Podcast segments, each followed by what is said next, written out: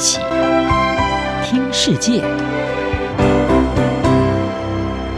欢迎来到一起听世界，请听一下中央广播电台的国际专题报道。今天要和您谈的是中国威胁日增，TikTok 深陷政治风暴难脱身。影音分享应用程式 TikTok 是中国人气短影音平台抖音的国际版，光在美国就有超过一亿用户。特别受到二十岁以下年轻人的喜爱。然而，TikTok 母公司字节跳动来自中国，是个令人不安的事实。美国忧心中国政府可能把手伸进 TikTok，以显示或封锁特定影片的方式来影响美国民意，成为美国国安隐忧。根据字节跳动表示，约有三分之一的美国人使用 TikTok。专家认为，正因为它受到欢迎的程度，更凸显出在资料分享、行动监控、内容审查以及假新闻散布方面可能潜藏的安全疑虑。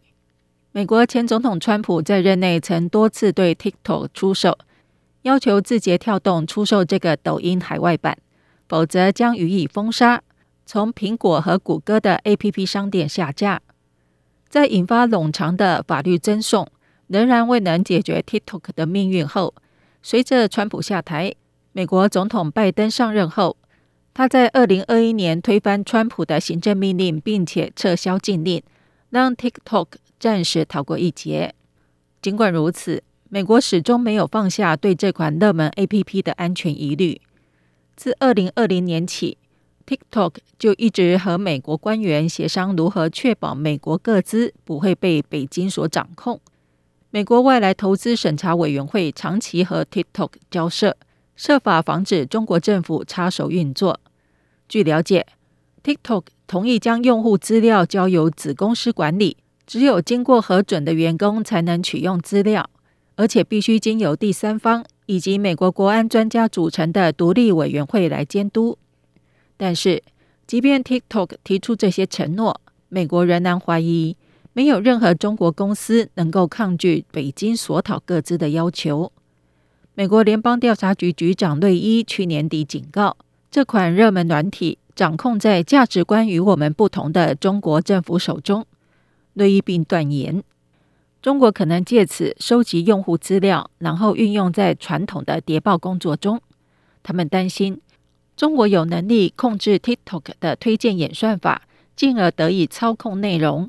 一旦他们有意，就能够借此施展影响力。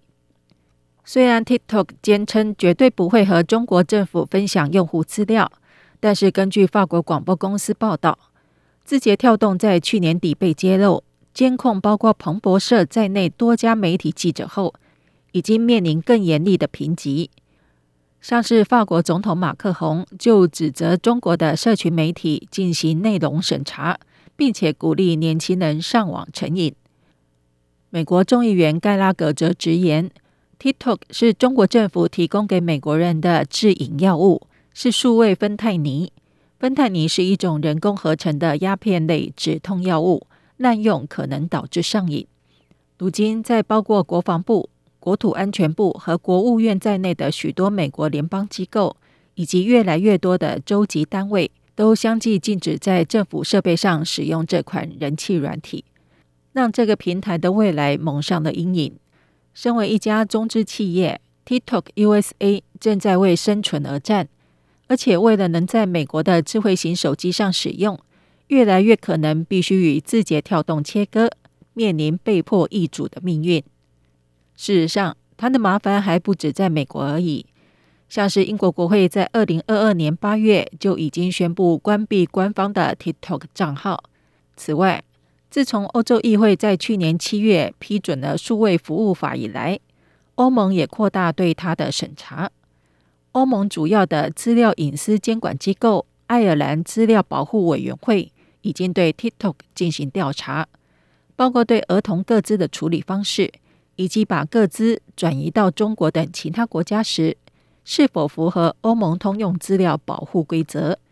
此外，像是印度早在二零二零年六月就已宣告许多来自中国的 APP 不合法，威胁到印度的主权与完整，其中就包括 TikTok。而在巴基斯坦，也曾数度因为内容不当而封锁 TikTok。随着二零二三年的到来，TikTok 虽然人气不减，但在中国日益独断、中国威胁论受到越来越多国家的重视下，TikTok 将面临越来越多的政治风暴，而且命运未卜。以上专题由吴宁康编辑播报，谢谢收听。